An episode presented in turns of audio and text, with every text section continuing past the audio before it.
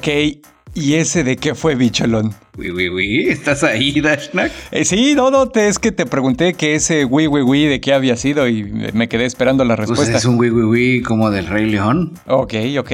No tiene absolutamente nada que ver con el episodio de hoy, pero pues me salió del corazón. Está bien, seguimos, seguimos con la mecánica de la improvisación. A lo que venimos, señores. Pues bueno, ñoños, les damos la bienvenida a este su programa de confianza para tecnología, redes sociales, videojuegos, apps, cómics, cine. Eh, países que te van a pedir una prueba negativa del COVID. Teléfonos que van a venir súper pinches en sus paquetitos. Series que uno pensaba que iban a ser más acá, pero resulta que son 2000 años en el pasado. Personajes del universo cinemático de Marvel que regresan. Eh, la precuela del al planeta de los simios se parece a la realidad. La cuarta le sorprenderá. CD Projekt Red se disculpa una vez más y nos platica sus planes a futuro.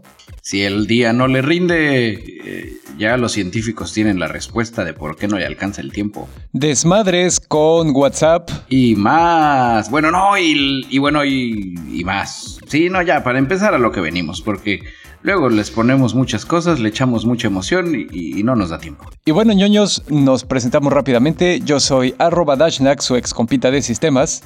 Yo soy su amigo y camarada cirujano de los podcasts, Bicholón.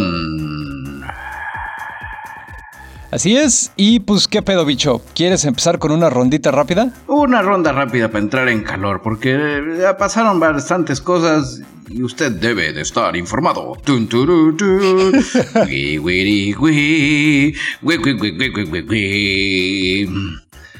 Si usted, queridísimo ñoño, escucha, estaba planeando viajar a los Estados Unidos después del 26 de enero, pues primero después del 20 no sabremos si va a haber Estados Unidos, pero si llega a haber Estados Unidos usted va a necesitar una prueba negativa de COVID. ¡Pau! Así es, ya se hizo el aviso. La prueba no puede ser tres días más vieja del que su vuelo salga. Y pues no va a estar tan cañón, no se va a quedar en el limbo, simplemente no lo van a dejar usted subir al avión. Le van a pedir, ¿trae su pasaporte? Sí. ¿Trae su visa? Sí. ¿Trae su prueba de COVID? Sí. Y aplica para pasajeros de dos años o más viajando a Estados Unidos, incluyendo ciudadanos legales de Estados Unidos, visitantes de cualquier tipo, permanentes, residentes, lo que sea. Órale, pues digo, de alguna manera está bien y es algo que probablemente debieron haber hecho todos los países, incluyéndonos a nosotros y por supuesto Estados Unidos, eh, pues mucho antes, ¿no? No, Dashnak, nosotros vivimos del turismo, no debemos de decir eso, debemos de decir que eso está mal. Ah, sí, cierto. Y que aquí no hay COVID, perdón. Este, bueno, pip, pip, pip, pip, pip. Samsung presentó su nueva línea de Galaxy S21. Ya saben que los Galaxy son, pues al final, la gama premium de teléfonos con Android de esta compañía. Y ahora sí, la neta, vienen súper pinches. Obviamente el teléfono pues sí está chido, ¿no? O sea, es, eh, tiene más innovaciones, más hardware por donde lo veas, etc. Sin embargo, después de años de estarse burlando de Apple, calladitos, viéndose más bonitos, eh, pues copiaron todas las malas mañas de esta compañía y su... Oh no, mano de obra forzada. No, no, no, no las, no las por hiperculeras. parte de minorías étnicas. No, no, no, solo las, las eh, truculentas, no las superojetes. Ya los Galaxy S21 ya no van a venir ni con cargador, ni con puerto para audífonos, ni con ranura SD para expandir el almacenamiento. O sea, sin cargador, sin puerto, sin ranur, ¿no? Ya se volvieron lo que juraron destruir. Exactamente, es como aquí aplica el meme de Obi-Wan y Anakin Skywalker. ¡Eras mi hermano! Pero pues sí, ya nos la aplicaron. Igual están de la misma manera cínica que Apple, eh, citando que es como una onda desde la perspectiva ambiental y ecológica, pero pues obviamente esa nadie se los cree, ¿no? Está cañón, ¿no? Y vas a ver luego cómo se les va a poner. Pues bueno, hasta ahí fue mi nota. Al día de hoy se filtra, gracias a The One Ring, parte de la sinopsis de la nueva serie de Amazon Prime, Las locas aventuras del Señor de los Anillos. Ok. Eh, la serie, de lo que se sabe ahorita gracias a esa enorme filtración, es que se llevará a cabo en la segunda edad de la historia de la Tierra Media, miles de años antes de los eventos del Hobbit y el Señor de los Anillos, y llevará a los espectadores a una era en la que se forjaron grandes poderes, reinos se elevaron a la gloria y otros cayeron a la ruina. Poco de lo que ya sabíamos, pero pues ya en forma y ya oficial. Pues sí, ya de hecho todavía ni siquiera sale la primera temporada y ya está encargada la segunda, así que pues por lo menos no nos van a dejar atorados en la primera y también pues Amazon... Pues cuando uno se gasta 500 millones de dólares en una temporada, yo creo que ya le andas pidiendo la otra para completar. Exactamente. Fin de la nota. Como algunos ñoños gamers se acordarán, EA ha tenido a los últimos años hasta cierto punto el monopolio de la franquicia de juegos de Star Wars.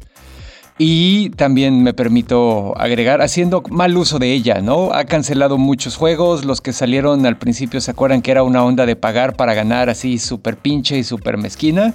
Bueno, eh, afortunadamente acaban de hacer un trato con Ubisoft que eh, pues ya termina de manera oficial los derechos exclusivos de EA sobre la franquicia de Star Wars y entonces Ubisoft se va a poner a trabajar en un mundo abierto Oh. de algún juego de Star Wars que va a ser mundo abierto. Ok, para que veas de Star Wars un mundo abierto de a de veras, como que sí se me antoja. Pues sí, En su momento el RPG Knights of the Old Republic, pues así era más un RPG que un mundo abierto que jugaba que pareciera abierto.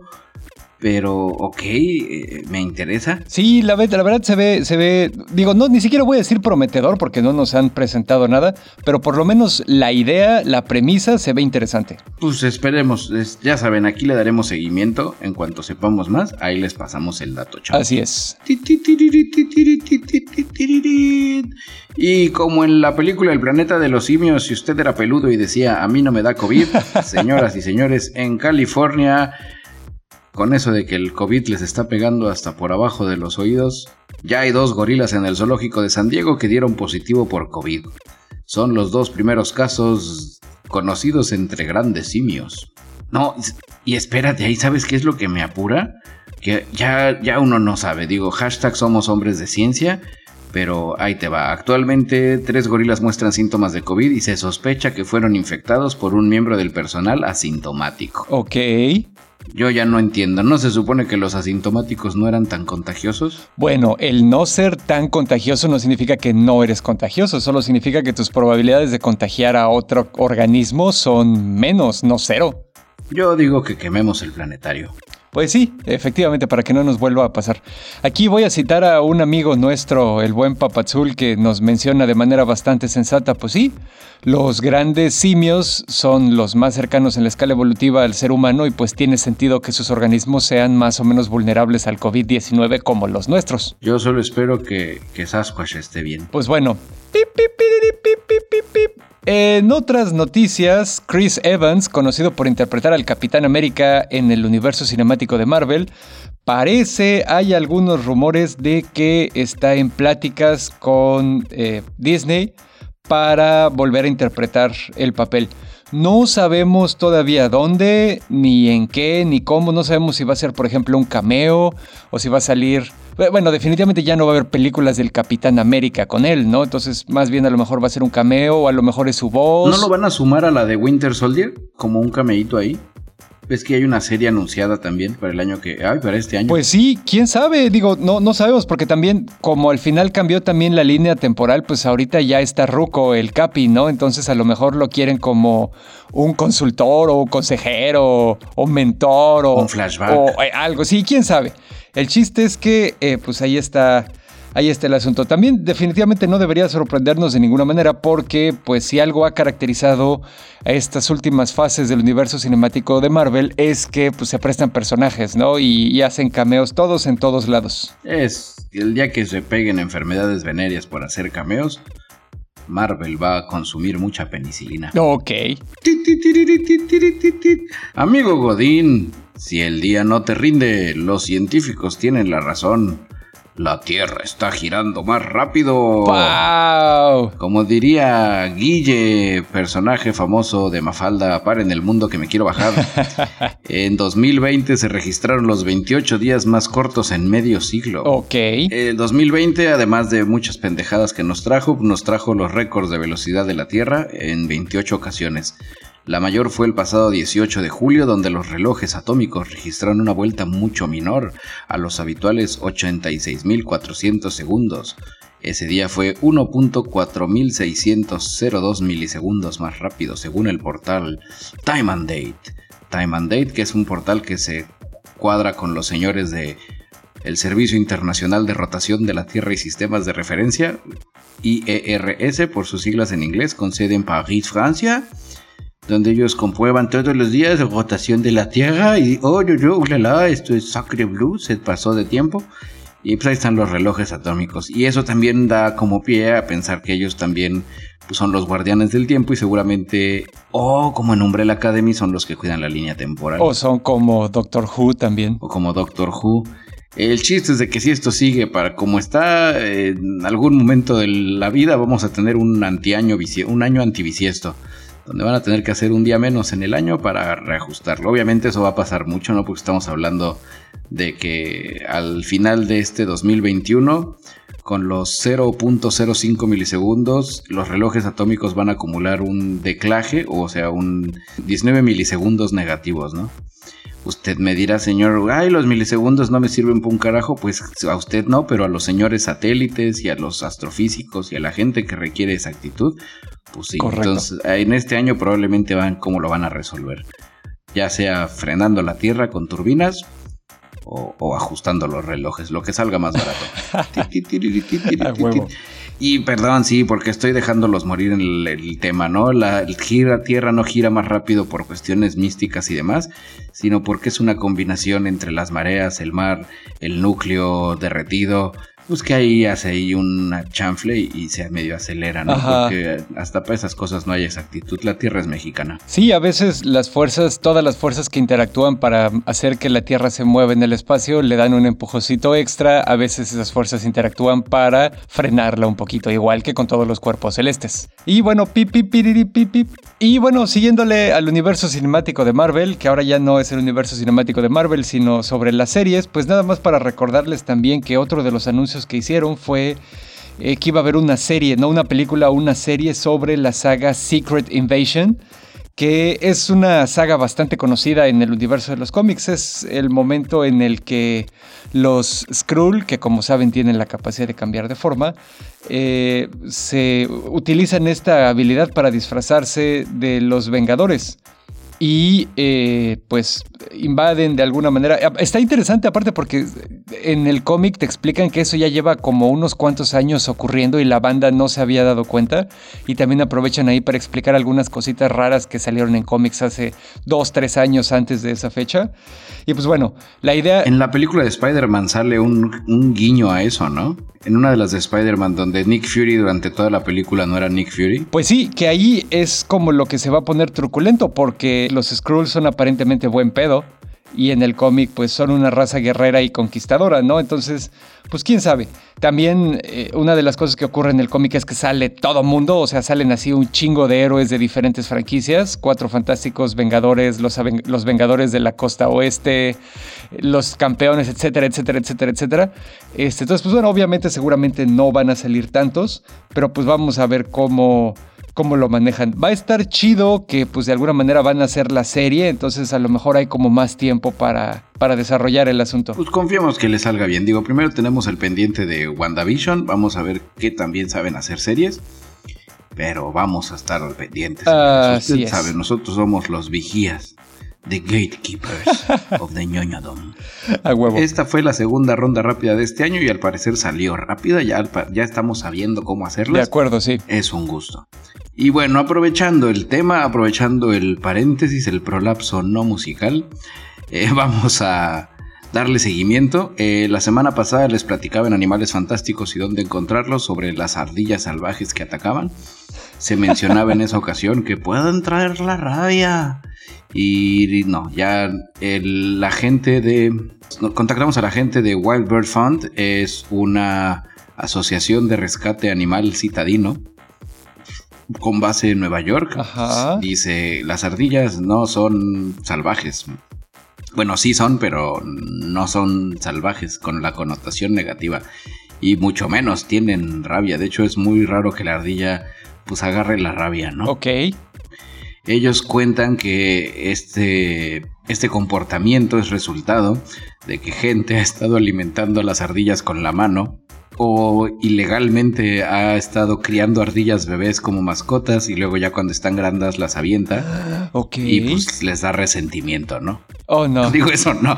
También como que su manera de justificar de que es porque les das de comer se vuelven locas y ven tu mano y quieren que es comida. No sé, yo creo que esta onda de Wild Bear Fund también es, es controlada por, por la revolución animal y quieren que creamos eso. Seguramente. Pero pues es interesante saber que no tienen rabia es interesante que no es bueno dar de comer a los animales. Eso ya lo sabíamos. Luego lo agarran de justificación para atacarte. Pues sí, ese es el seguimiento a la nota, señor. Por ahí mi novia luego dice que la gente no se acuerda de lo que le das y solo se acuerda de lo que le quitas. ¿no? Entonces a lo mejor este caso de las ardillas es el mismo también, quién sabe. Pues sí, es, seguiremos, seguiremos investigando. Seguiremos, la verdad, investigando. Eh, a propósito de investigación, el satélite español no ha aparecido. Ya nadie habla de eso en los medios españoles. Es de esos temas que se hace, oye, el satélite se está cortando. Pero bueno, ya estamos en este tema, ¿no? Fin del seguimiento a animales fantásticos y dónde encontrarlo. Ok, pues eh, muchas gracias, camarada eh, corresponsal Bicholón. Yo les traigo, pues como saben, le hemos estado dando seguimiento a este. Amor. No, no, no. Entonces, ¿qué nos traes? Les traigo arrepentimiento y contrición. Oh, ¿te volviste católico? No, ah, no, yo no. Este, ahí les va, ahora sí. Como seguramente recordarán, hemos estado dándole seguimiento también a toda esta debacle con eh, CD Projekt Red y cuando salió al mercado su último juego, Cyberpunk 2077, que tuvo muchos problemas y bla, bla, bla. Bueno, uno de los eh, cofundadores de la compañía CD Projekt Red, que se llama Marcin Iwinski, se volvió católico. No, bueno, aunque es polaco, así que las probabilidades de que sea católico son bastante altas. Eh, pero sí, no, no sabemos. No, pues salió a decir ahora sí un poco un mea culpa más en forma. Sí, ya sabemos. Como señora católica. Exactamente, se pegó en el pecho y todo. Sí, ya sabemos que la cagamos. Estas fueron las maneras en las que la cagamos. Les prometemos no volverlo a cagar así. Y después el güey sacó así como un roadmap, un, un plancito sobre cómo van a estar trabajando el asunto. Empezamos en el pasado, que después de la liberación del juego ya salieron tres parches, que eran el 1.04, el 1.05 y el 1.06. Ya cambiamos de año y entonces, entre ahorita y el, y el primer tercio de este año van a sacar el parche 1.1 y parche 1.2. Después de eso, entre el segundo y el tercer tercio del año van a empezar a sacar los contenidos descargables gratuitos, lo que te mencionaba Bicho, para hacerle un poco como le hicieron con The Witcher, ¿no? Que para ampliarlo y lo que sea.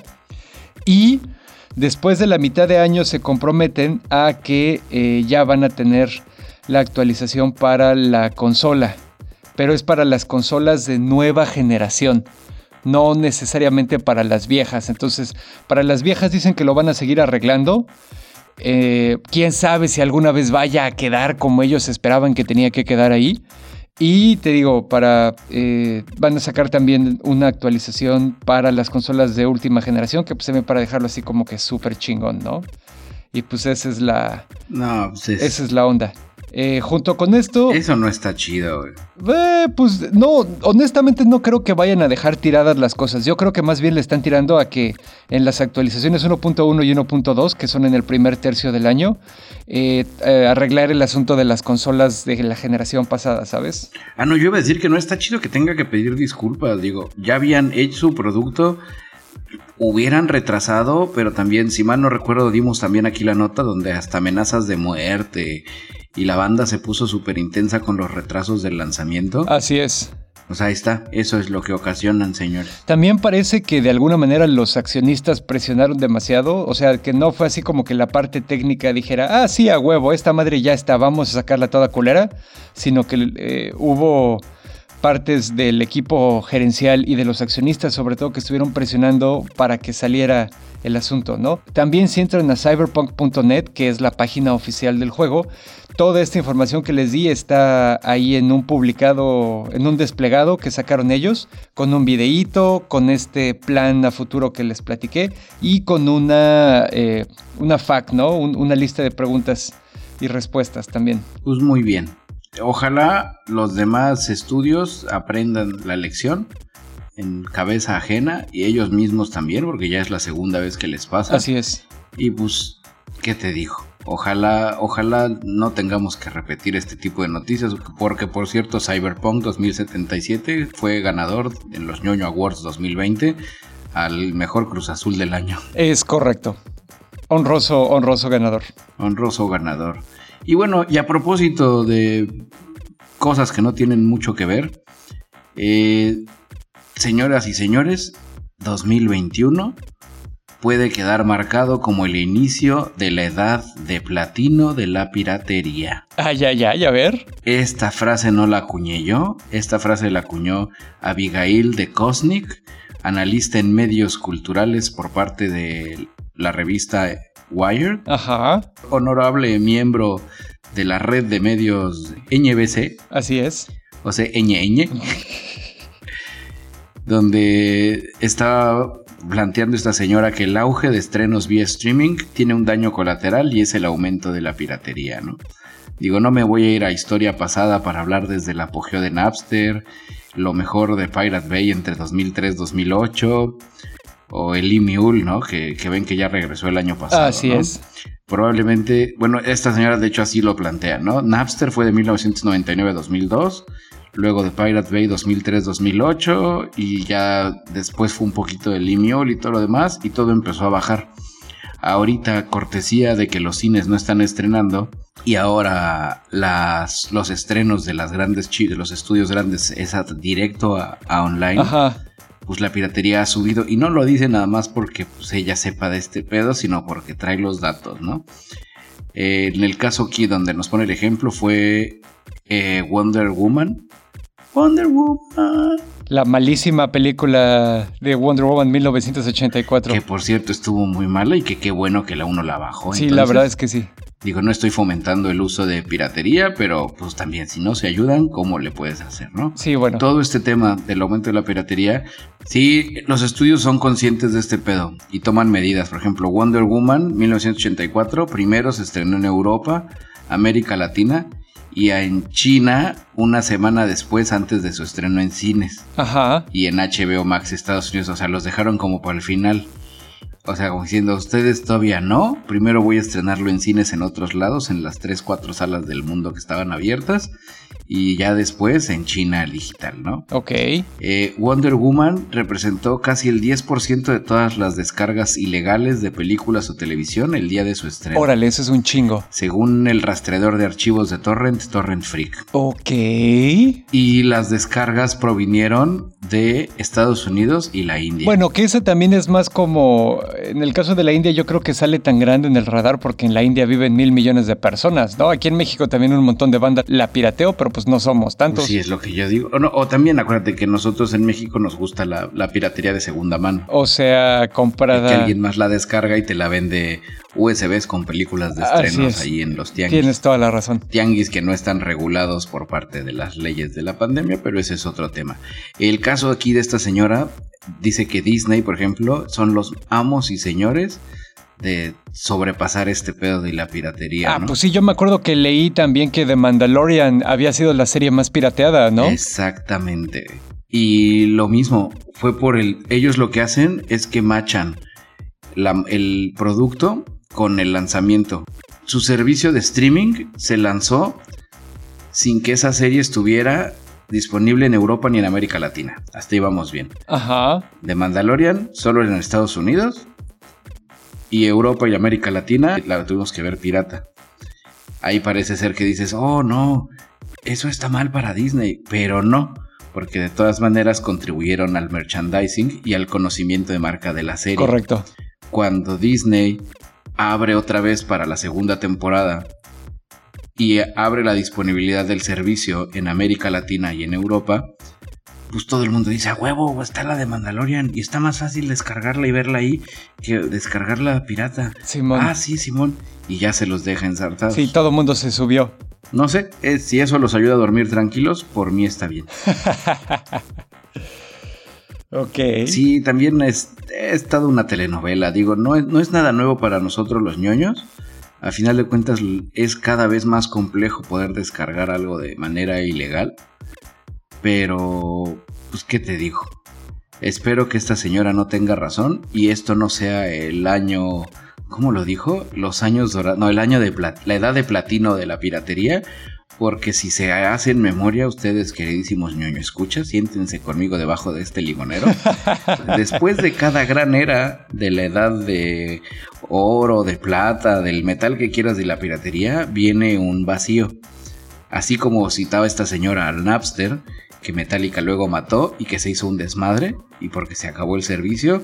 Y luego de Pirate Bay, no me tengo que ir tan lejos, como de Pirate, con la salida de The Pirate Bay, de nuevo fue un enorme vacío de torrents que por muchas ganas, que, ¿cómo se llamaba el servicio este? Mega, Kim, Kim.com y que después también acabó y se terminó muriendo y el servicio ahí medio está todavía quedando. Si ahorita lo poco que nos queda de los torrents hace que la piratería logre ese título de la edad de platino de la piratería, las iniciativas en contra del Internet libre que van a querer que se prohíban ciertos sistemas o de que los proveedores de Internet te monitoreen y al primer, primer paquete de datos que huela torrent le hablen a la policía de Disney pues eso tampoco está chido. Simón, y porque al final eso solo acaba eh, afectando a los usuarios legítimos que ni la deben ni la temen, ¿no? Los ñoños que sabemos qué pedo, podemos encriptar el contenido, utilizar VPNs, etcétera, etcétera. Hasta que empiezan a complicar las cosas ya muy cabrón a nivel legislación, ¿no? Y acaban separando Internet, lo que dices, le, quitando la neutralidad de la red o proponiendo hacer redes alternas. Es, eso es eso está feo, que nos quiten nuestras cosas. Por eso la decisión está en usted. No ande diciendo que baja piratería, si le preguntan en la calle. Y también pues no se vayan a piratear la versión Patreon del ñoño cast que sale antes y que contiene spoilers y cosas censuradas en el podcast normal. Yo la última temporada de Mandalorian la vi a través de una cuenta prestada, no fue que la pirateé pero no me terminó de convencer el catálogo que tenía Disney Plus eh, para pues decir, pues va, la compro, ¿no? O sea, digo, la pago, ya los niños la pagan, yo estoy contento. Y bueno, así es esto de la piratería. Pero ¿sabes dónde no hay piratería? En el CES, el cual está llevando a cabo. Vamos contigo al CES, Dashnak. Muchas gracias, bicholón. A ver, déjame, déjame muevo, déjame muevo. ¿Aquí me escuchas mejor? Sí, aquí ya hay buena recepción. Este, pues sí, ando acá en, virtualmente en la sala de eventos virtual del CES 2021. Como recordarán, en el podcast pasado les mencionamos que ahora esta edición de el festival, el Consumer Electronic Show, iba a ocurrir de manera únicamente virtual. Ya empezó, empezó el lunes 11 y si no me equivoco termina hoy 14. A lo mejor algunos otros presentadores quieran hacer algunas cositas el 15, pero pues esta es como la, la longitud oficial, ¿no? Algo que sí eh, vale la pena recalcar. Stop with the foreplay. Dinos qué hubo de interesante. Espérate, hombre. Algo que sí me parece. ¿Había decanes virtuales? Importante recalcar.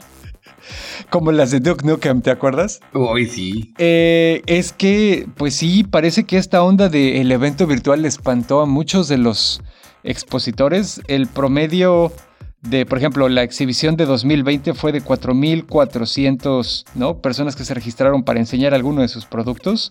Este año fue solo 1.800. Es que es una mamada, la neta. Es eso y los conciertos virtuales que no, no, no me termina, perdón, tal vez sea una persona ya mayor. No termino de entender cómo nos tratan de convencer que una feria virtual es igual o mejor que una feria normal, mismo con los conciertos. El año pasado, los 4.000 participantes, yo creo que es porque ya estaban demasiado adentro como para tener un plan B. o una contingencia de no, porque no hay una diferencia, digo, pierde la magia. Todos van a poder tener un no no tienes un stand, no tienes un no sé.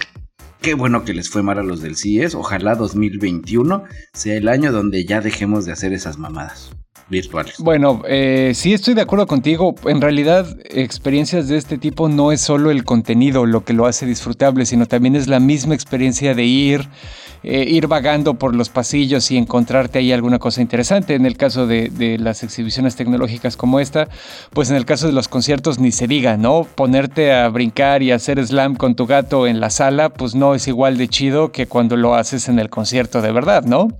Entonces esa parte sí la entiendo. De una vez te anticipo las malas noticias. Eh, para el 2022 ya está confirmado que por lo menos una parte del evento va a ser virtual. No sabemos todavía si todo. Pues sí, no, no ven el futuro esos señores. Me imagino que han de haber dicho vamos a dejar algo tranquilo donde vamos a decir una parte va a ser virtual y otra parte física y ya acercándonos al 2022 van a definir si es 80-20 para un lado o 80-20 o 20-80 para el otro. Correcto. Y respecto a algunas de las cosas que han presentado, que es exactamente lo que dijiste, Bicholón, es un cubrebocas inteligente. Lo sabía. Eh, y aparte está bien cagado porque quienes lo presentaron fueron los cuates de Razer, que como recordarás son los que hacen cosas para gamers, computadoras, teléfonos, Ajá. accesorios, etcétera. Eh, la neta está, está chido, el aparato se ve así hiperfuturista, se ve como algo que saldría en Cyberpunk 2077. Es una mascarilla N95 con dos filtros activos que filtran tanto el aire que entra como el que sale. La parte oh, es lo que te iba a decir. Exacto. La parte de enfrente de la mascarilla es transparentosa para que las personas que tienen problemas de audición puedan ver la boca de la persona que está hablando. Este, obviamente también tiene iluminación LED RGB en los laterales. Este, que tiene, tiene varias funcionalidades, ¿no? Te sirve como lámpara para iluminarte la cara cuando estés en la noche, te muestra la carga de la batería, porque pues obviamente es eléctrico, y también es para decoración, como, como en tu computadora cuando estás jugando, ¿no? Ok. Aparte de todo, trae micrófonos adentro de la mascarilla y bocinas afuera, de manera, y usa un algoritmo de procesamiento de manera que hace que tu voz suene como si no estuviera adentro de la, de la mascarilla. Okay. Y finalmente viene con un estuche que pues tiene dos funciones, que es cargar la, la, mascarilla de manera completamente inalámbrica y que aparte esteriliza el cubrebocas. Todavía no sabemos. Oh. Sí, no, está. Le echaron mucha ingeniería a estos güeyes. Todavía no sabemos cuánto cuesta ni cuándo se va a poder comprar. Ahorita me metí, de hecho, a googlearle y sí, se ve sensualón. Se ve súper cyberpunk. Se ve así como no sé, ojalá la pandemia no se vaya para que valga la pena la inversión. ah, no, ¿verdad? Sí, no, no, no. Oh, tiene refrigeración y regulación activa de aire. Ok, perdón, ya estoy, estoy encargando la mía. Sí, la neta, digo, ahorita ando medio pobrecito, pero, pero pues la neta sí me gustaría echarle un ojo y ver cuánto cuesta, porque sí es un artículo que creo que me gustaría tener. Pues hubo, como ya esperábamos, muchas cosas. Los cuates de Asus presentaron eh, pues nuevas líneas de computadoras, como siempre, tanto para Godines como las sus equipos para jugar, que es la submarca Republic of Gamers, ¿no? Por ejemplo. Este, muchos equipos con AMD, antes Intel dominaba, como se acordarán, ahora ya no. También otra marca gamer de las chidas que todos conocemos, HyperX, también anunció un montón de accesorios, ¿no? Teclados, cargadores, mouse, auriculares, etcétera, etcétera. TLC y Alcatel eh, que pues, usualmente hacen teléfonos, presentaron modelos 5G. Oh. Ya para utilizar, para utilizar exactamente la nueva tecnología inalámbrica.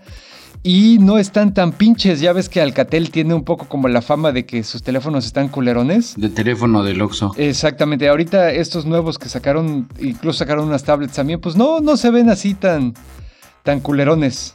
¿no? Eh, salieron también General Motors, por ejemplo, eh, presentó un nuevo ecosistema para transportes comerciales. Okay. Que es básicamente vehículos eléctricos tienen, que se conectan de alguna manera a la nube y los puedes eh, controlar así como que en grupo. Hay eh, infraestructuras para cargarlos rápido.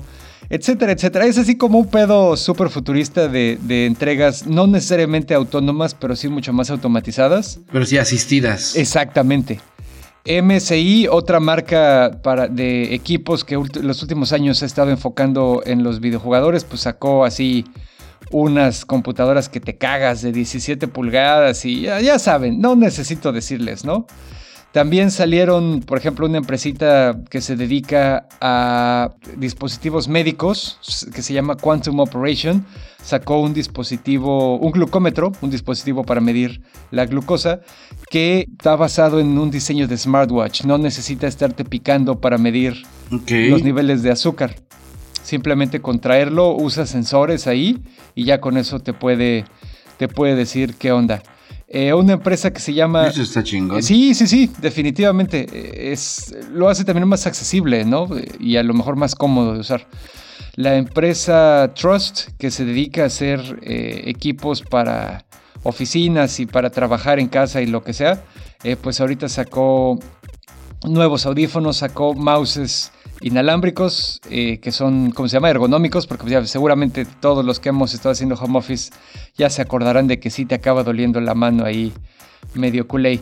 Uh, Dell presentó su Alienware M15, que pues ya saben, igual computadoras así súper manchadas.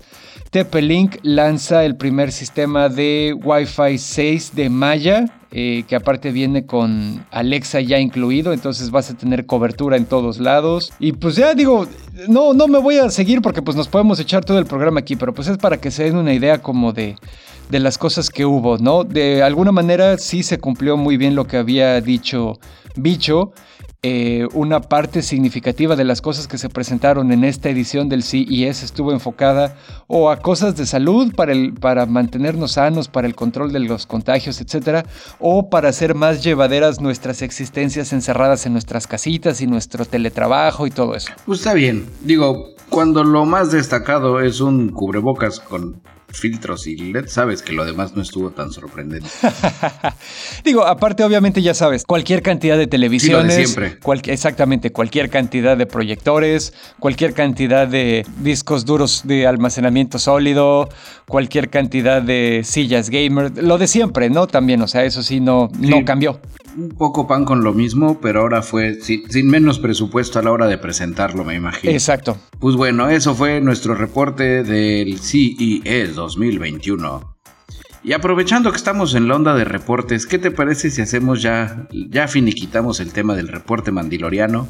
Me parece bien. Damos nuestra breve y sensual opinión sobre ya habiendo visto todo, ya habiendo dejado pasar que fueron dos semanas, tres semanas. Si no, tres semanas de que acabó, ya no hay de que, ay, no me lo vayan a spoilear. Si no lo estás viendo ahorita, es porque tú no mereces traer tu armadura de Beskar. ¡Pau! Pues sí, eh, me, parece, me parece una excelente idea. Yo puedo empezar si quieres rápidamente, no este... Va, va, va, tú dale, tú empieza. Como yo dije desde el principio, no le encontré ningún pero, no solo sentí que se salvó al final, sino en general me gustó mucho, aunque sí entiendo lo que siempre te digo, que están en riesgo de caer en una serie armada únicamente eh, a partir del fanservice y la nostalgia, ¿no? Espero que no vayan a caer ahí. El final de la serie me gustó mucho, como a todos nuestros compañeros ñoños que obviamente nos comunicamos después de verlo. Eh, pues hubo un elemento emocional ahí muy fuerte, a muchos se nos escurrió la lagrimita ñoña. Sale Luke Skywalker, ¿no? Eh, sale un Luke Skywalker joven, recién salidito de haber terminado con el imperio y ahí algo que me parece muy importante es que más allá de la propia historia de The Mandalorian, la aparición de Luke y más allá también obviamente del factor fanservice y nostalgia, creo que nos ayuda a redondear un poco más la historia de Luke. Cuando él eh, vemos, digo, su, historia en la trilogía original de Star Wars es un arquetípico viaje del héroe, ¿no? Es el güey que no tiene idea de sus padres divinos hasta que se entera de ellos y entonces después tiene que ir en un viaje para aprender a utilizar esos poderes divinos, ¿no? Y enfrentarse con el antagonista para ascender como eh, la nueva divinidad o el nuevo guardián o el nuevo lo que sea y convertirse en la leyenda, ¿no? Eso es el arquetipo del héroe de siempre y aquí Bicholón no me va a dejar mentir. Exactamente, no te dejaré mentir. Sin embargo, me parece importante recalcar que eh, la manera en la que él pelea, en la manera en la que él utiliza sus habilidades Jedi en la trilogía original está todavía bastante verde. Es una persona que todavía no está en completo control de sus habilidades y luego. Como vemos cómo descuartiza a los estos Dark Troopers, ¿no? Exacto, cuando aquí ya este. Hack and slash. En The Mandalorian, en el final de temporada, ya es post la trilogía original. Y ya lo vemos al güey sacándosela, prendiéndola, dándole vueltas y así, tirando madrazos y, y force choke y lo que sea, así chingón. Como si estuviera jugando con cheats. Exactamente, eh, como siempre lo quisimos ver pelear.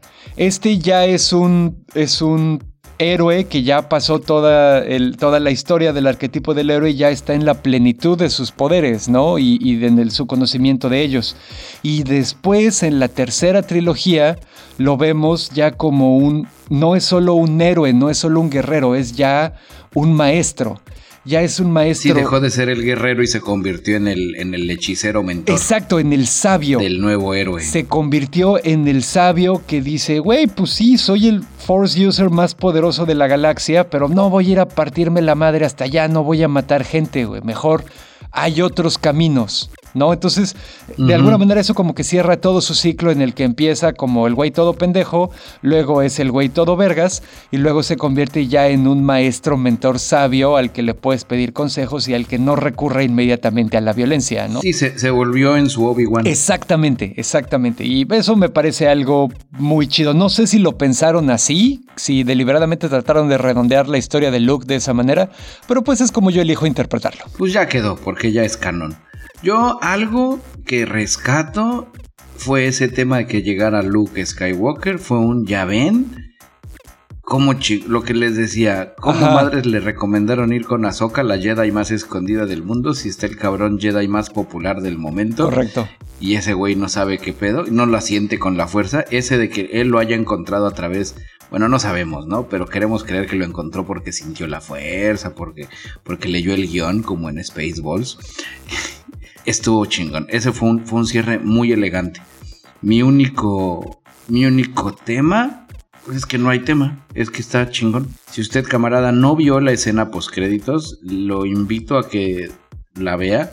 Creo que el, el siguiente, no entiendo si va a ser una nueva serie, si va a ser el nuevo libro que lo van a jugar estilo Avatar, porque al final vemos a Boba Fett llegar al planeta a Tatooine se quiebra al que era el chalán de Java de Hot y se sienta en su trono, se pone su amiga asiática sensual junto a él y dicen el libro de Boba que, De hecho, eso ya confirmaron que va a ser una serie. No es la nueva temporada de Mandalorian. No, es un spin-off de Boba Fett. Oh. Ok, entonces yo estaba cagándola, tenía miedo.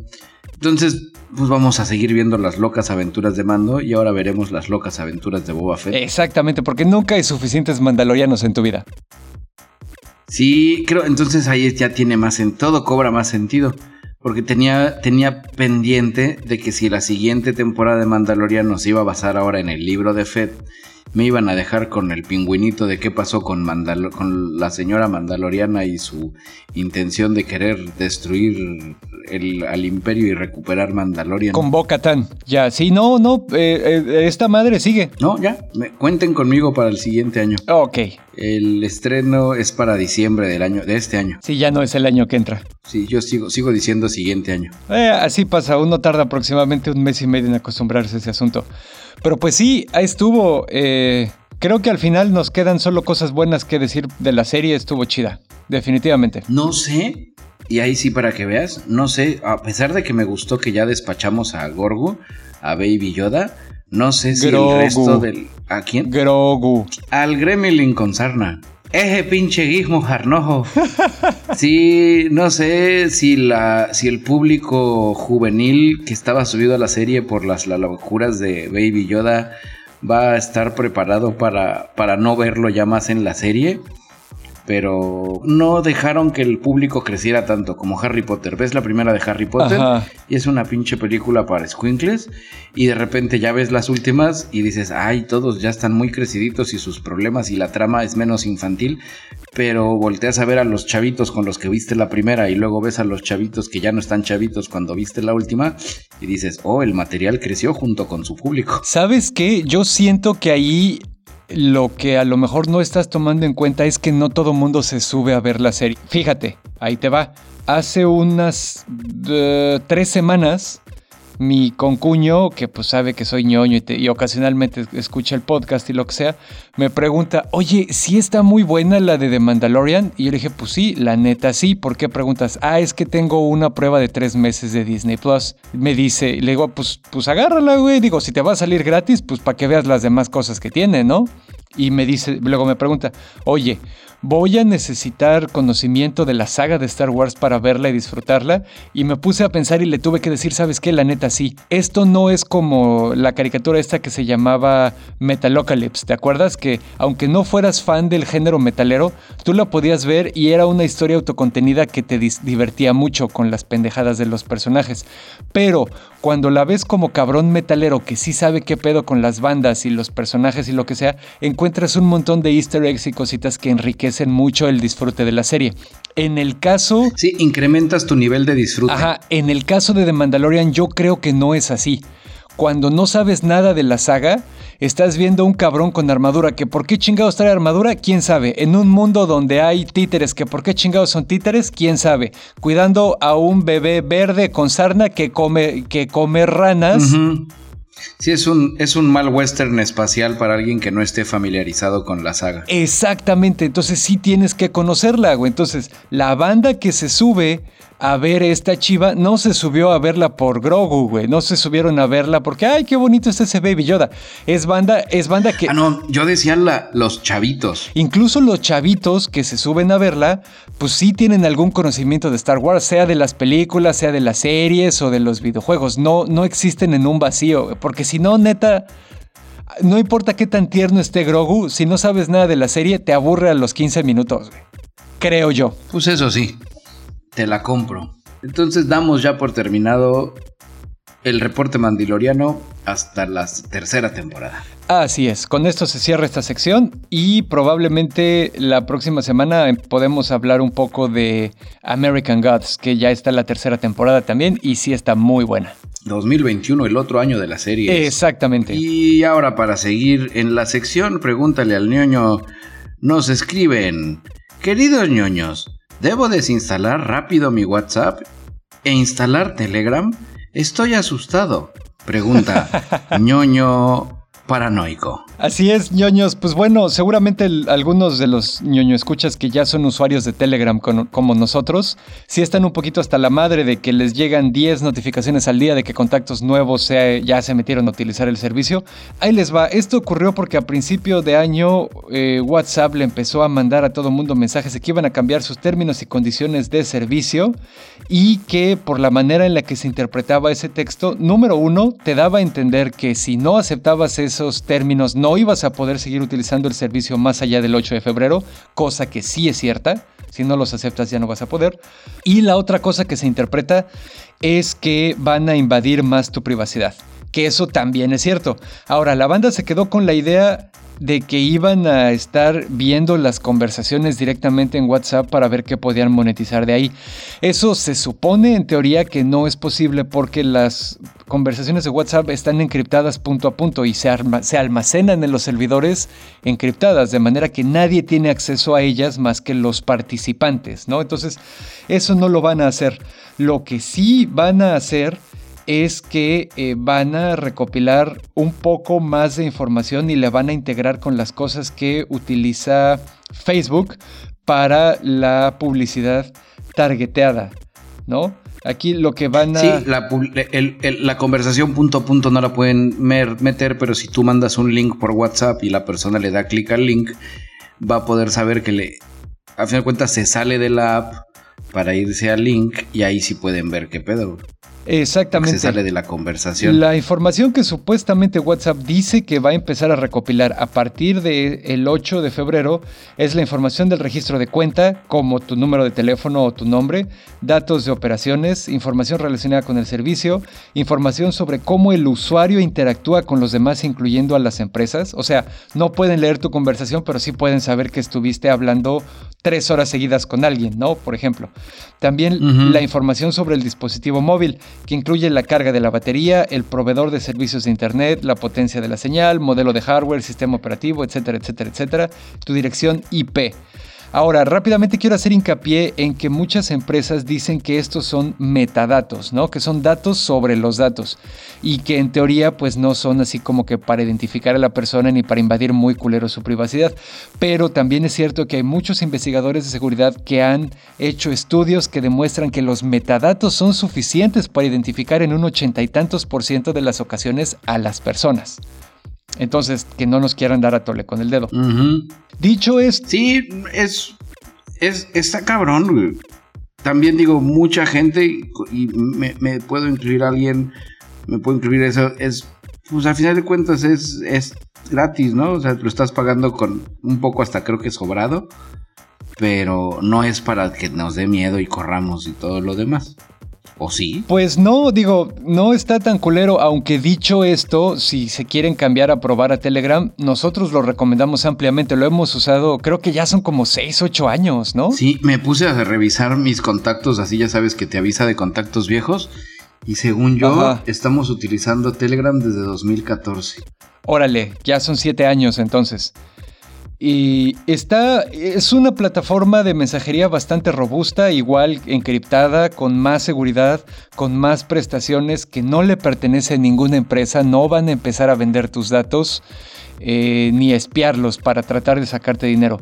Los, eh, el director de Telegram, que es un, es un ruso que se llama Pavel, eh, dijo que ya este año van a empezar a monetizar, pero va a ser en los grupos, no en las conversaciones privadas, y que lo único que va a pasar es que van a aparecer eh, van a crear su propia red de anuncios y van a aparecer algunos anuncios ahí, pero nada tan invasivo, ¿sabes? Sí, de hecho, las dos aplicaciones, Signal también fue una que desterró a WhatsApp en las principales tiendas de aplicaciones en estos últimos eh, pues, días. Pues es que esa parte le hizo el shout out Elon Musk. Porque Signal es de las aplicaciones que recomienda Elon Musk. Exacto.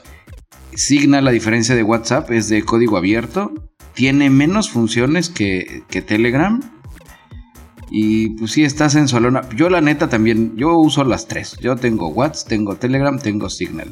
Telegram es muchísimo más... De hecho, Telegram tenía primero los stickers antes que WhatsApp, nomás para que le calibren. Correcto. También los stickers animados. Los stickers animados, la destrucción, autodestrucción de mensajes. Exacto. Por ejemplo, Telegram, a diferencia de Signal, tiene cuando haces los chats secretos, puedes autodestruir los mensajes y no permite la captura de pantalla.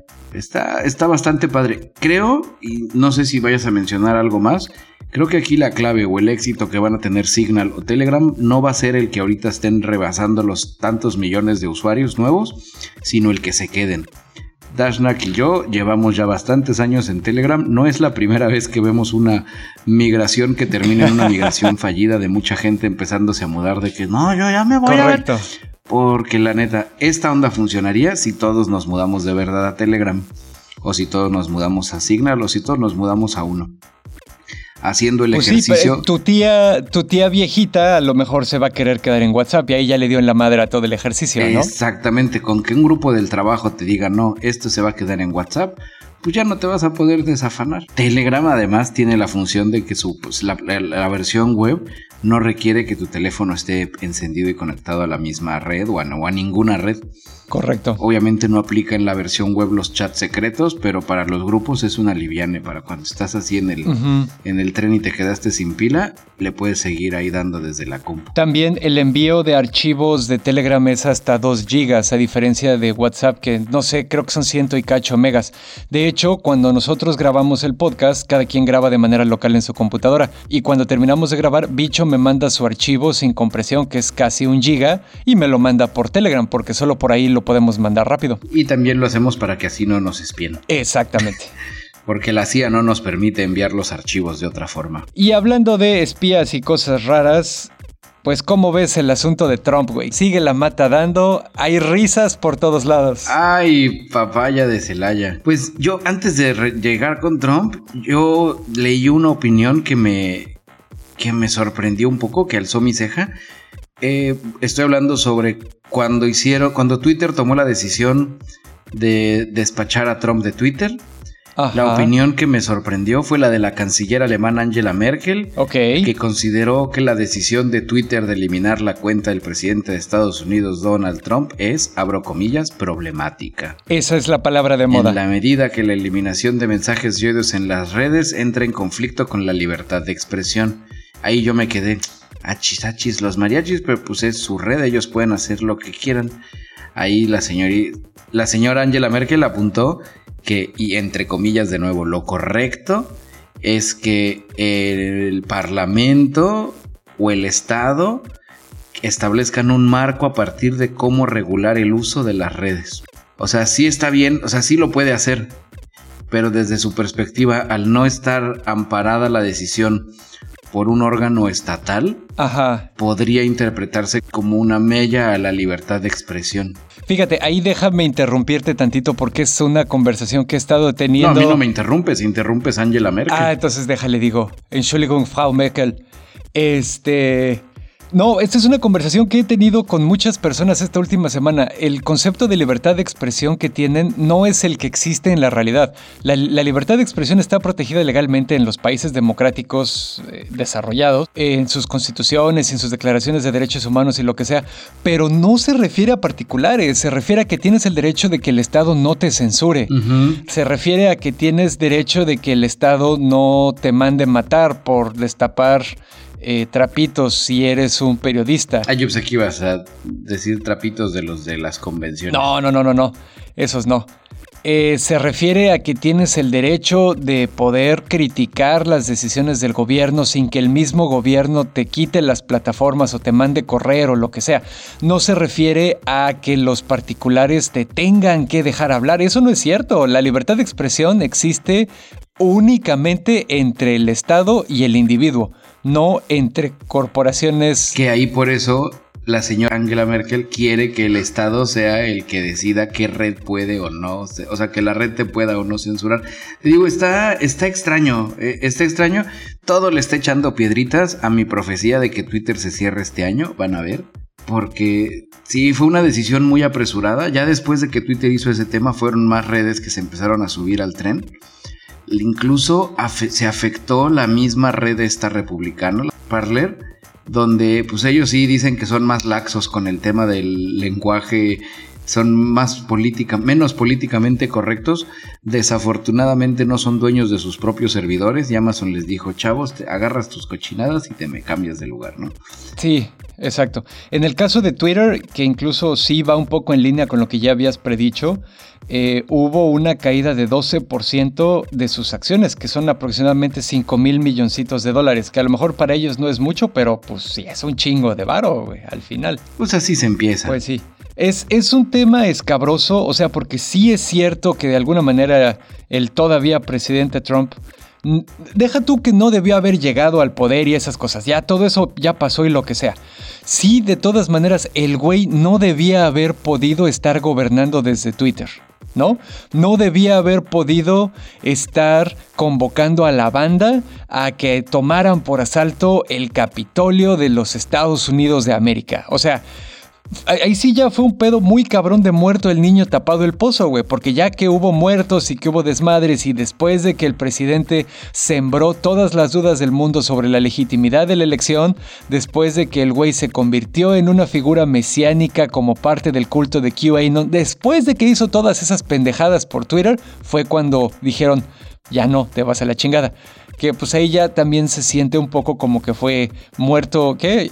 El rey ha muerto, viva el nuevo rey y me estoy lavando las manos en lugar de tratar de controlarlo al cabrón desde el principio, porque también ahí hay otra cosa. La mayoría de las constituciones del mundo asumen que las personas que suben al poder van a ser damas y caballeros con honor. Sí. No hay una legislación ni un reglamento para cuando se te sube un maniático, este megalómano, criminal.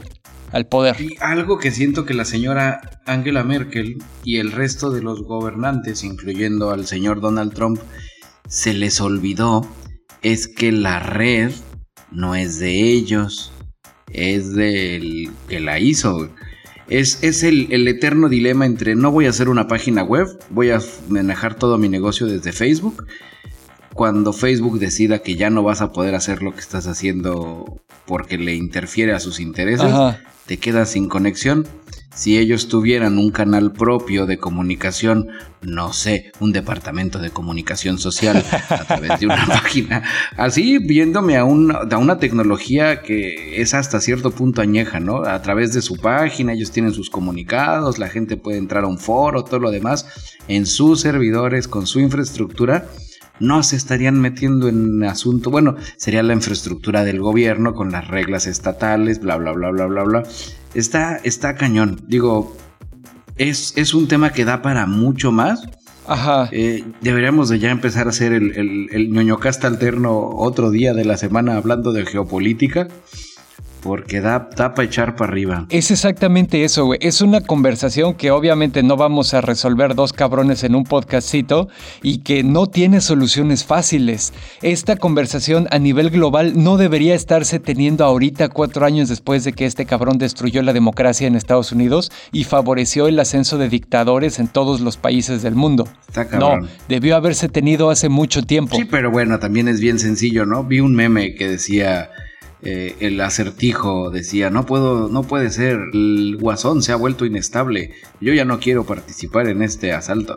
no mames, ya lo veían venir desde el inicio para que todos sus secretarios estén bajándose ahorita y, ah, sí. y haciéndose el tema de los dos camuys. Eso es por el miedo nada más. Y en demás, ¿no? Digo, otra de las notas que quería mencionar rápido para poder ya finiquitar este tema es como plataformas que al parecer no tienen nada que ver, también se desmarcan. Airbnb está haciendo cancelaciones de todo lo que eran eh, las reservaciones, rentas vacacionales en el área de Washington, D.C. durante la semana del Inauguration Day para no, no salir en la foto. Este, sí, no, pues ahí sí está cabrón, güey. Yo creo que es más bien un pedo de cuidarse en salud, porque ya quiero ver que algún pinche maniático trate de meterle un plomazo a alguien y que luego digan, ah, ya estaba metido en Airbnb y se metan en un pedote. Sí, no, está, se va a poner bueno, señores. Pero el episodio que sigue, a ver, nada más déjame reviso el calendario. Y bueno, ya será para el episodio 27 que se transmitirá el 22 de enero, donde podremos pues dar el en que acabó la telenovela del 20 de enero, si los Simpson tuvieron razón y el 20 todo valió madres, o si para el 22 ya estamos regresando a la normalidad. Correcto. Y por estamos regresando a la normalidad me refiero al vecino del norte. Que de alguna manera nos afecta a todos, ¿no? Por eso de ser la nación más poderosa del mundo todavía. Sí, digo, y digo, y fuera de mamada, siendo egoísta, vivimos en Cancún, el porcentaje, un porcentaje bastante grande de nuestro turismo viene allá de arriba ya, así egoístamente, no, no nos interesa lo demás. Ahorita, la neta, queremos salir de este bache. A huevo. Y bueno, ya para terminar las notas de hoy, eh, ¿qué les parece si platicamos un poquito de WandaVision?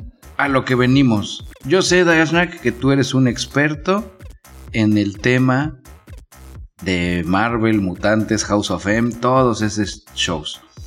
Entonces, yo te iba a hacer una pregunta. ¿Quién es Agatha Harkness? Ok, eh, les voy a dar un poquito de background y luego nos vamos con esa historia.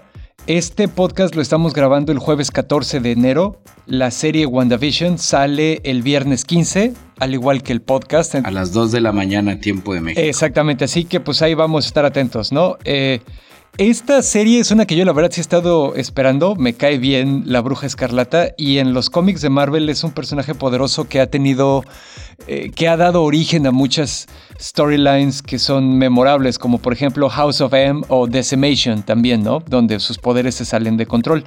Eh, aquí en el universo cinemático de Marvel estamos viendo que probablemente estén, o por lo menos una parte del show, ocurra en una realidad alterna creada quizás por los poderes de Wanda, porque pues vemos presente a Vision y Vision murió en la, en la penúltima película de los Vengadores, ¿no? Eh, Thanos le saca la gema de la mente y pues ya valió madres.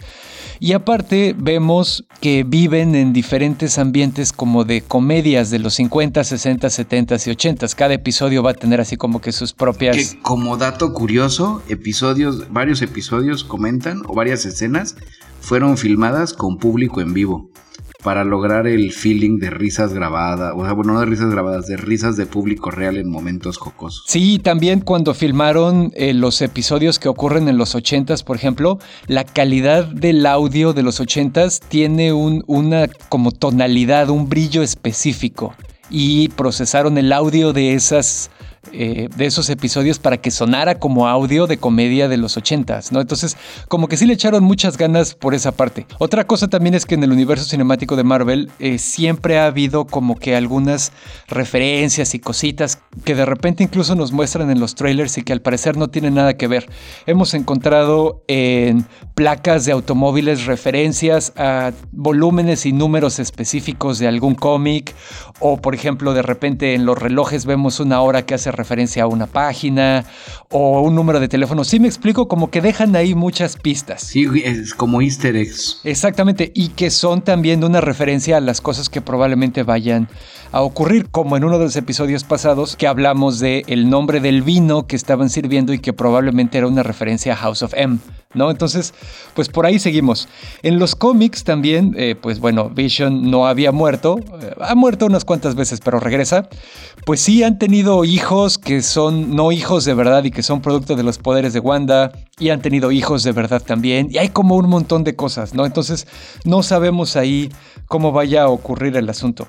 En el caso específico de Agatha Harkness, es un personaje del universo Marvel que es un ser humano normal. No es un mutante, no es un inhumano, no es un celestial, no es nada. Es una humana normal, pero es una bruja muy poderosa. Ella estuvo presente durante la época de los juicios de Salem. De alguna manera, los poderes de Wanda, eh, que bueno, antes eran mutantes porque ya como consecuencia de estas películas a ella y a su hermano Pietro los sacaron, ya no son mutantes, ahora parece que son inhumanos o alguna otra cosa. Pero bueno, eh, sus poderes estaban relacionados de alguna manera con la magia y la alteración de las probabilidades, ¿no? Entonces Agatha Harkness se volvió una compañera, amiga, confidente y mentora de Wanda de la Bruja Escarlata durante los años en los que pues sus poderes aumentaron y tuvo que aprender a utilizarlos de nuevo y cosas así, ¿no? Se está especulando que hay un personaje recurrente en la serie de WandaVision que se llama Agnes. Interpretada por Catherine Han. Así es. Y que se especula que podría ser Agatha Harkness, que podría ser ella la que se da cuenta de que Wanda está atrapada en un mundo de su propia creación o lo que sea. Hasta tiene sentido, porque de hecho, si juntas Agatha Harkness y lo comprimes, pues te sale Agnes también. Que esto va muy en línea con la manera en la que sueltan información y hacen referencias los creadores de, estas series, ¿no? Sí, no, está, va a ser un va a ser un festival de cameos. Por eso digo que quisimos hacer este onda. Otra de las referencias, otra de las cosas que es importante poner atención, como mencionabas, es que a todo pinta que habrá una aparición de Robert Downey Jr. en el papel de Tony Stark. No han confirmado cuándo, no han confirmado cómo. Eh, obviamente ha habido, o sea, dicen, hay, hay, un dispositivo que aparece con los logotipos de Stark Industries. También va a salir eh, Doctor Strange. O sea, pintan que puede aparecer dentro de una, hay una lista de actores con nombres de personajes que también están relacionados, mira, ven. Sí, mira, también hay otra aquí que sale como una niña en la película de Captain Marvel que se llama Mónica Rambo. Ella en los cómics es la segunda persona en recibir el título de Captain Marvel. Después del Capitán Marvel original que es Marvel, oh. viene ella que ella obtiene sus poderes con un dispositivo cósmico que le da la capacidad de convertir su cuerpo en cualquier tipo de radiación electromagnética, incluyendo luz, eh, microondas, rayos X, radiación cósmica, etc. Forma parte de los Vengadores ella y en algún momento los llega a liderar por un rato. Y después viene ya la Captain Marvel mujer que conocemos nosotros. Carol Danvers. toda la vida. Exactamente. Entonces, digo, le cambiaron obviamente la historia de origen, pero va a salir en esta serie también. Entonces, esta, esta serie WandaVision probablemente va a ser el punto de partida para la siguiente fase del universo cinemático de Marvel. La mítica fase 4, Exactamente, donde probablemente metan multiversos, donde probablemente ya metan a los mutantes, etcétera, etcétera. Ahí te va quiénes nombres, qué nombres conocidos van a aparecer en, en la película, en la serie esta el agente Jimmy Woo, de la película Ant-Man. Simón. Mónica Rambeau, Rambeau, que ya la habías mencionado. Y no sabemos cuándo, no sabemos cómo, pero en algún punto de la historia se menciona que aparecerá el Doctor Strange. También sale Kate Dennings, que sale en Thor y es amiga de Jane Foster. Kate Dennings es la chava que salía en Two Blonde Girls. Sí, va a ser, va a ser un, un Easter Egg Fest. Lo que decías de los de Wanda, digo de Agnes y los bebés, los hijos de Wanda y Vision en uno de los trailers, Agnes descubre a los gemelos y dice, let's take it from the top, donde no sabemos, la teoría dice que no van a estar mucho tiempo los bebés. Sí, no sé, desconozco los poderes de los hijos de. Uno es este Wikian y el otro es algo como de velocidad, ¿no? Sí, que ellos de hecho sí son y no son porque sus almas sí existen y entonces son la reencarnación, no son los hijos biológicos. En oh. los últimos años, eh, ellos se dieron cuenta de que eran las reencarnaciones de los hijos de Wanda y Vision. Se va a poner interesante esto. Antes que se nos olvide, bueno, antes que se nos pase, aquí tengo la lista y las horas, por si usted va a estar. Se va a liberar dos episodios nada más es a partir del 15. El episodio 1 y 2 va a salir el día de hoy, que está escuchando usted este podcast, aunque lo hayamos grabado ayer porque los poderes cuánticos. Así es. Episodio 3 va a ser el 22 de enero. Episodio 4, 29 de enero. Episodio 5, 5 de febrero.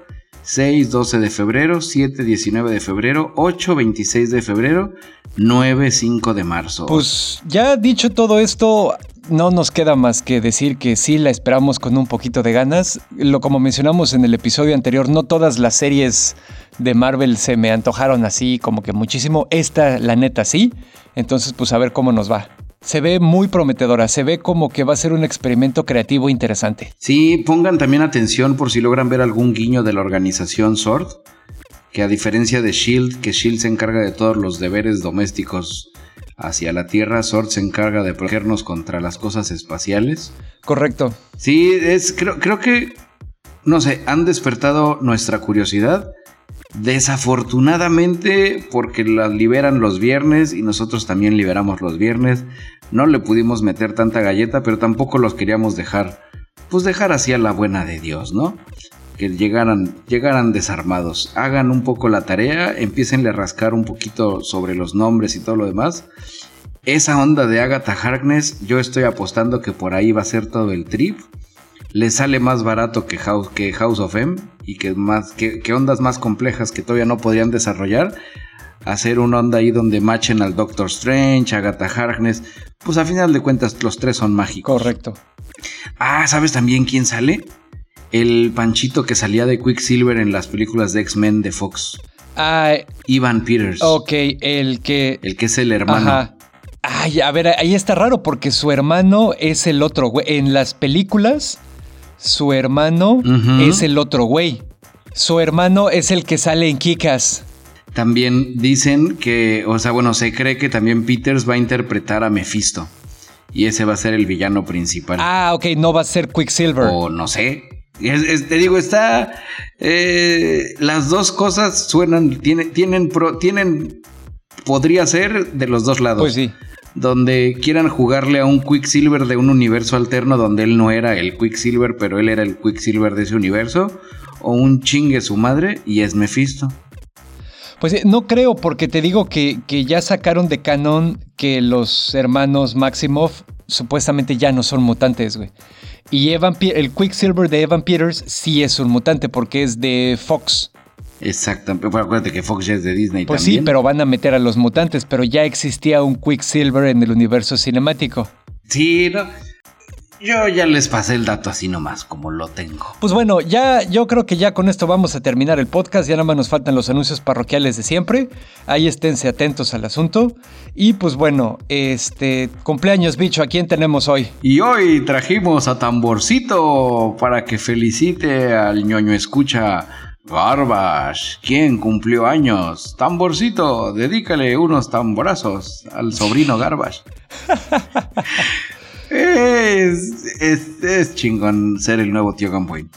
Este, no, Garbage, un abrazo. Él, además de ñoño escucha, es un, es un patron asiduo. Muchas felicidades, Garbage. Así es, muchas felicidades. Y también a todos los demás que hayan cumplido años esta semana, muchas felicidades. Y pues bueno, antes de despedirnos, ñoños, tengo que hacer el anuncio de siempre. Les recordamos nuestras formas de contacto porque ahí vamos a estar atentos a todos sus comentarios, mentadas de madre, guayabazos, etc. En Facebook estamos como diagonal el nonocast, donde pues ahí nos van a encontrar. En Instagram también estamos como diagonal el nonocast. Ambos son sin ñes porque pues no las permiten. También tenemos el blog que es La Guarida Ñoña donde subimos el podcast y donde también escribimos artículos y cosas para compartirles y anuncios. Y ese es ñoñocast.com, ahí sí es con las señas. También finalmente estamos en nuestro Patreon, patreon.com diagonal nonocast. Y pues ahí la verdad es que si a ustedes les ha gustado el contenido y la calidad con la que lo hacemos, dense una vuelta a patreon.com diagonal nonocast. Ahí pueden tener acceso a contenido exclusivo que sale antes, contenido exclusivo que no sale en ningún lado y también ahí tienen acceso al podcast unas cuantas horas antes de que salga normal para todo el mundo, que aparte contiene spoilers y cosas que nos censuramos, ¿no? Porque pues somos respetuosos de los valores familiares y Porque si usted cree que el episodio sin censura está aquí, no ha oído el... Exactamente, ñoños. Y bueno, pues dicho esto, ahora sí ya nos vamos a despedir. Yo fui arroba Dashnak, su ex compita de sistemas. Yo soy su amigo y camarada cirujano de los podcasts, Bicholón. Y me despido, como ustedes ya saben, Orgullo ñoño, mientras giramos nuestra silla y recogemos nuestra flor. Adiós.